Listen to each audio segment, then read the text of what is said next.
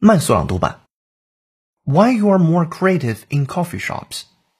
Pablo Picasso, J.K. Rowling, Simone de Beauvoir, and Jean-Paul Sartre, Bob Dylan, whether they are painters, singer-songwriters, philosophers, or writers, people across nations and centuries have tapped into their creativity working away at a table in a cafe.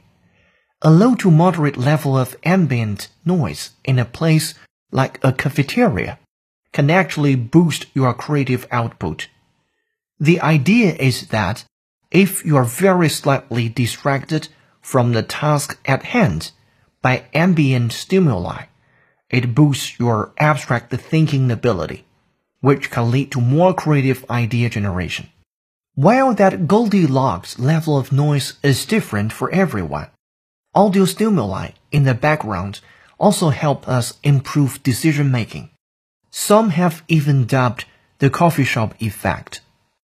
本节课程就到这里，浩浩老师恭喜你又进步了。